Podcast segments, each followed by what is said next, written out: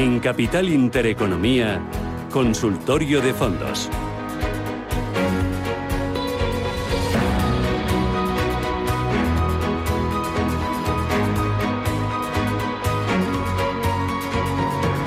Consultorio de fondos de inversión que abrimos ahora hasta las 11 de la mañana. Lo hacemos de la mano de Gabriel López, que es el CEO de Inverdiz. ¿Qué tal, Gabriel? ¿Cómo estás? Bienvenido, muy buenos días.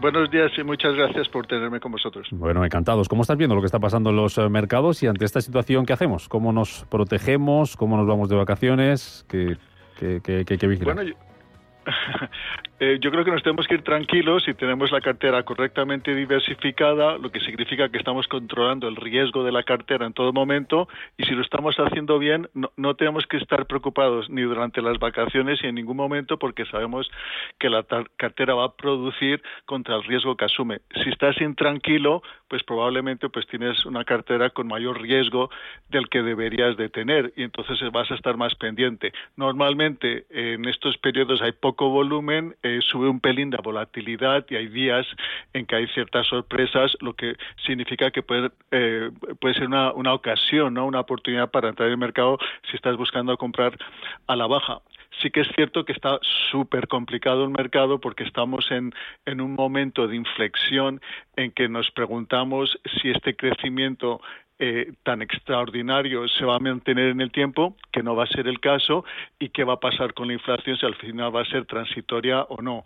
Entonces, bueno, eh, yo personalmente con las carteras de mis clientes sí que ya llevo más de mes y medio rotando a sectores más defensivos, eh, porque sí que es cierto que yo veo que hay una desaceleración económica que las medidas fiscales y monetarias eh, tarde o temprano eh, no van a continuar y vamos a ver cómo va a ser ese crecimiento económico de cara a final de año ¿no? y, el año posterior y qué va a hacer los bancos centrales si al final van a subir tipos o no.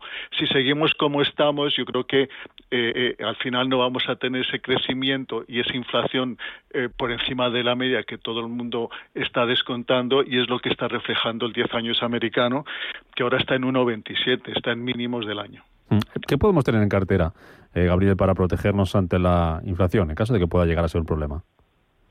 Bueno, yo creo que, que, lo interesante son aquellos sectores que se han quedado atrás porque el mercado sobre todo ha invertido en los, en los sectores cíclicos, en los sectores de recuperación, en los sectores que no estaban produciendo eh, beneficios durante la pandemia y ahora con la reapertura eh, hay mayor visibilidad. Eh, pero claro, ahora se está dando la vuelta y tenemos que otra vez eh, fijarnos en esos sectores defensivos, pues como puede ser el de salud, el de energía, el de los bancos, el de las eléctricas, que están cotizando con unos múltiplos y unas valoraciones con descuento y que en el medio y largo plazo representan una oportunidad. Y el sector tecnológico por igual, ¿no? Porque es un sector que te garantiza unos beneficios recurrentes con excelentes márgenes en el medio y largo plazo.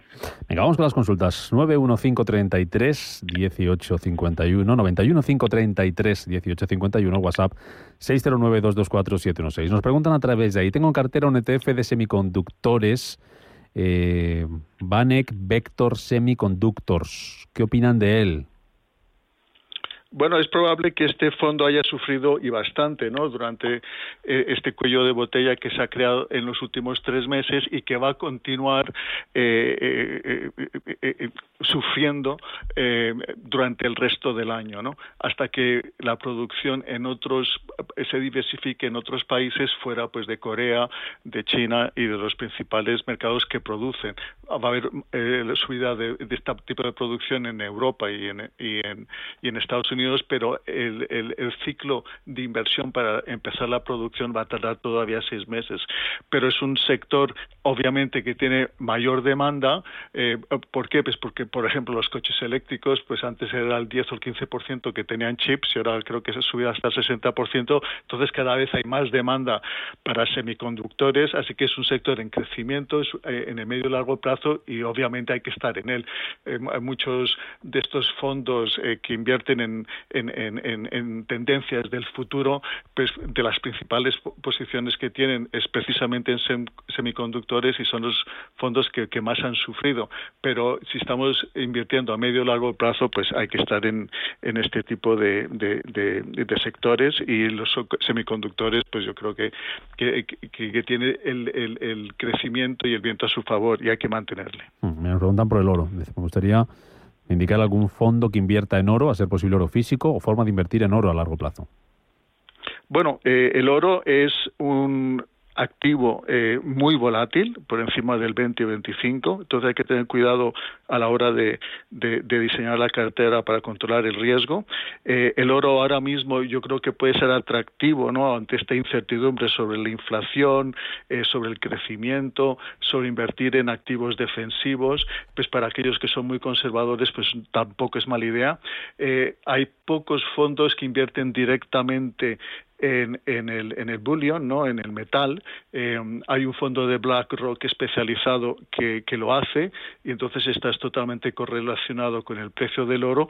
Y después hay otros fondos de inversión pues que tienen el 5 o el 10% de la cartera invertida en el oro, sobre todo fondos alemanes, ¿no? que, que les gusta eh, mantenerlo como una, como una cobertura ante, ante posibles caídas del mercado. Y después, bueno, hay, hay otros fondos especializados, pero bueno, si quieren más información que me contacten. Dice, eh, pregunta un oyente, ¿es buen momento para entrar en China a través del fondo China Bond clase A? ¿En qué invierte este fondo? ¿Es, renta fija? ¿Son bonos? Sí, bonos. Eh, bueno, la verdad es que China eh, ha sorprendido eh, por sus indicadores económicos que han mostrado cierta debilidad, ¿no? A pesar de que va a crecer un 8%, ¿no? En la economía eh, en, estos próximos dos años. Eh, y entonces, bueno, eh, fue la primera economía en salir de la del COVID ya hace un año y, y, ahora, pues todas esas medidas reflacionistas que ellos introdujeron, pues los han tenido que, que, quitar para no recalentar la economía. la verdad es que el, los eh, es, un, es un mercado que se está desarrollando, que es incipiente, lo que es eh, invertir en, en, renta fija eh, china, ¿Por qué? Pues porque antes los datos no eran muy creíbles, ¿no? Pero sí que la, últimamente están haciendo todo lo posible por ser muy transparentes y sí que hay buenas oportunidades en la renta fija china y, sobre todo empresarial. Entonces, bueno, para una persona que es conocedora de los riesgos, que, que conoce el mercado de renta fija y que si quiere diversificar en este tipo, en, renta fija, yo no creo que sea mala idea, pero no tener más del 5% de la cartera en ello. A ver si se animan con alguna llamada 91533. 1851, seguimos con el WhatsApp 609-224-716, ahí nos pregunta Miguel Ángel, dice, para perfiles moderados y con una visión medio-largo plazo, ¿qué fondos de inversión relacionados con materias primas recomienda? Hay varios. Eh, hay varios y es una excelente inversión en estos momentos porque las materias primas son una cobertura excelente ante la inflación y no solo eso, sino que eh, eh, la materia prima, al ser físico, eh, depende de la demanda. no ha habido mucha producción y ahora que hay demanda, porque se está recuperando las economías, sobre todo la europea, más de lo esperado, hay más demanda por las materias primas y entonces van a seguir subiendo, pues el cobre, el aluminio, el petróleo, etcétera. hay tres o cuatro fondos muy buenos. Hay uno de JP Morgan, ah, hay uno de, de, GAM, hay otro del BBVA que antes se llamaba materias primas y ahora se llama megatendencias. Eh, hay uno de BlackRock, ¿no? También. Eh, todos ellos, de una alguna forma, están muy indexados al índice de materias primas. Hay varios índices. Eh, y unos tienen más ponderación en lo que es el petróleo que otros. Eh, hay que verlos con cuidado, pero bueno, el de BlackRock podría ser una excelente inversión. Materias primas, ya que hablamos de ellas, eh, nos tiene que preocupar, intrigar lo que está pasando con el con el petróleo, que anda un poco movidita la cosa las últimas semanas, acuerdo sí, acuerdo no, la OPEP, para caídas hoy por ese acuerdo para reducir producción, eh, demanda que parece que sí, las economías se recuperan, pero hay, había dudas la semana pasada en el seno de la OPEP sobre la, cómo será la demanda de crudo este año en algunas zonas, sobre todo en Asia, con, con eh, la vuelta a las restricciones en algunas eh, regiones.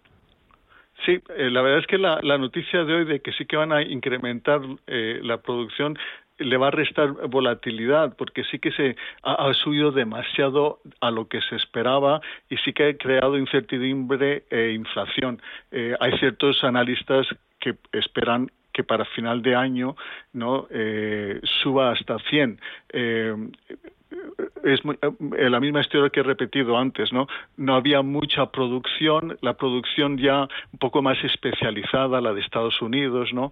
Que son procesos mucho más caros, pues necesitan a un petróleo eh, a un precio alrededor de 60 y 70. Entonces ahora están produciendo, pero son eh, torres, ¿no? De producción que, que, que necesitan estar funcionando, que no se pueden cerrar. Y entonces muchas de ellas han estado cerradas y ahora vuelven a la producción. Así que eh, si se mantiene alrededor de estos niveles y, yo creo que son buenas noticias para el mercado porque se mantiene la producción, sobre todo si seguimos con esta recuperación de la demanda para que no se vaya de las manos el, petróleo. Eh, todos estos fondos de materias primas obviamente tienen sensibilidad al petróleo, pero a otras materias primas también. No, no hay que estar solo metido en el petróleo. Ya nos preguntan también a través de WhatsApp otro oyente. Tengo en cartera el PicTech Clean Energy y el BGF Next Generation y pregunta si los traspasaría a fondos eh, como el Robeco Global Premium y el GAM Stars Luxury Brand. Háblame un poquito de ellos. no tiene nada que ver lo uno con lo otro, ¿no? Uno es invertir en, en, en, en, ESG, ¿no? en lo que es la, la, eh, la, economía verde del futuro. Europa es líder, Europa está invirtiendo mucho, está obligando a las empresas a ser mucho más eh, amigas del medio ambiente y de la buena gobernanza. Y eh, sí que es un sector que había mucha concentración e interés a principios de año y en términos de valoración estaba caro y entonces ha corregido. Ahora mismo yo creo que está bien valorado y eh, las otras alternativas que me está ofreciendo el, inversor eh, eh, digamos aumentan la diversificación a otro tipo de, inversiones un poco más estables en el tiempo, con empresas eh, grandes y que eh, capaces de distribuir beneficios de forma constante y dividendos sobre todo, ¿no? El último fondo que me ha dicho. Así que bueno, yo no lo vendería, pero sí que si le atrae, sí que añadiría una diversificación a su cartera y reduciría el riesgo que tiene de volatilidad, porque los primeros dos son mucho más volátiles o más volátiles que los últimos dos. hay una última, nos dice este oyente, tengo un fondo conservador de eh, conservador F1 de Unicaja. Eh, relacionado con bonos. ¿Sería bueno mantenerlo en las actuales condiciones económicas? Tenía un rendimiento de hasta un 0,37 y ahora se pone negativo. Bueno, pues la verdad es que no es la mejor de las inversiones, porque si tú coges el cupón y después le quitas la inflación, están en negativo en Europa y en Estados Unidos, por ejemplo, 10 años americanos que ha bajado, ¿no? que llegó a estar a 1,70 hace tres meses y ahora que está a 1,27, si le quitas la inflación, pues está a menos uno. Entonces son inversiones que no te producen y que encima te cuestan. Entonces tienes que hay que hay que pensar que las empresas están diseñadas para generar beneficios en el medio y largo plazo. Aquellas que no generan, el mercado no les interesa, el mercado es bastante cruel y solo se se centra en las que generan beneficios. Entonces hay que un poquito cambiar de chip, diversificarse un poco e invertir en renta variable porque las, eh, los beneficios de las empresas también te cubren contra la inflación, te crean, te crean rentabilidad y, y, si quiere una, una, una, recomendación un poco conservadora, pues aquellos fondos que se especializan en inversiones en empresas que constantemente distribuyen dividendos, ¿no? Ahora la rentabilidad por dividendo aquí en Europa está eh, en el 2,5, 3%, pues por lo menos produce su dinero y no le cuesta en este tipo de inversión. Bueno, pues hasta aquí nuestro consultorio de fondos de hoy con Gabriel López, consejero delegado de Inverdiv. Gracias como siempre, Gabriel, y hasta la próxima. Pasa buena semana. Gracias a vosotros.